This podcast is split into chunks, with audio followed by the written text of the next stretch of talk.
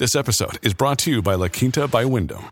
Your work can take you all over the place, like Texas. You've never been, but it's going to be great because you're staying at La Quinta by Wyndham. Their free bright side breakfast will give you energy for the day ahead. And after, you can unwind using their free high speed Wi Fi. Tonight, La Quinta. Tomorrow, you shine. Book your stay today at lq.com.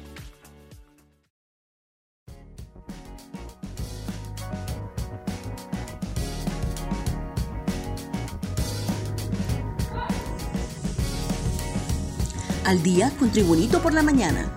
A continuación, la actualidad informativa nacional e internacional este 7 de diciembre del 2023. China dispuesta a ir de la mano con Honduras hacia la modernización, según vicepresidente. El vicepresidente chino, Han Zheng, recibió hoy en Pekín al presidente del Congreso de Honduras, Luis Redondo, a quien transmitió que el gigante asiático está dispuesto a ir de la mano con el país centroamericano en el camino hacia la modernización. Han destacó las recién establecidas relaciones entre los dos países que han tenido un buen comienzo y muestran buenas perspectivas de desarrollo. A la vez, expresó el deseo de China de promover los intercambios, el aprendizaje mutuo, la solidaridad y la cooperación, informó la agencia oficial Xinhua. Según Ritzi Moncada, pese a injerencia de embajadora de Estados Unidos, han avanzado como gobierno. La ministra de Finanzas, Ritzi Moncada, asegura que a pesar de la injerencia directa de Estados Unidos a través de su embajadora en el país, han avanzado como gobierno con el acompañamiento legítimo de la ciudadanía.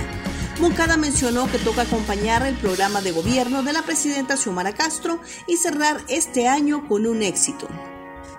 Luto y dolor por víctimas del fatal vuelco de bus. Un día después de la tragedia del autobús de la ruta Catacamas-Tegucigalpa, las imágenes son de dolor y desconsuelo de familiares y amigos que acuden a las exequias de las personas que perecieron la mañana del pasado martes. Desde ayer los cuerpos han sido velados en cuatro municipios holanchanos, en Juticalpa, Catacamas, San Francisco de Becerra y Dulce Nombre de Culmín.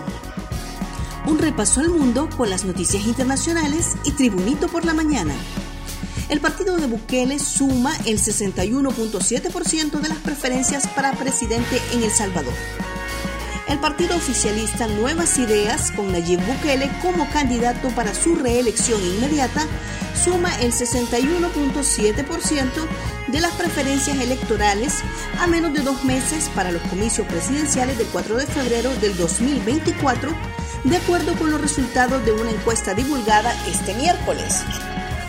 El Instituto Universitario de Opinión Pública de la Universidad Centroamericana preguntó a los salvadoreños sobre su preferencia, dando una ventaja de más de 59 puntos porcentuales al partido de Bukele sobre su más cercano perseguidor. Más noticias nacionales con Tribunito por la mañana. Derrumbe de tres viviendas deja un muerto, dos personas heridas en Choloma, Cortés. Elementos del cuerpo de bomberos trabajan en el rescate de personas heridas y unos dos soterrados tras derrumbarse tres viviendas en la colonia Infop en Choloma, Cortés. De acuerdo al informe preliminar de los bomberos, al llegar al lugar confirmaron que el muro de un parque se dio, afectando tres viviendas, por lo que procedieron a realizar una labor de búsqueda y rescate de una persona del sexo femenino de 26 años de edad. Frente frío y cuña de alta presión producen vientos en el territorio hondureño.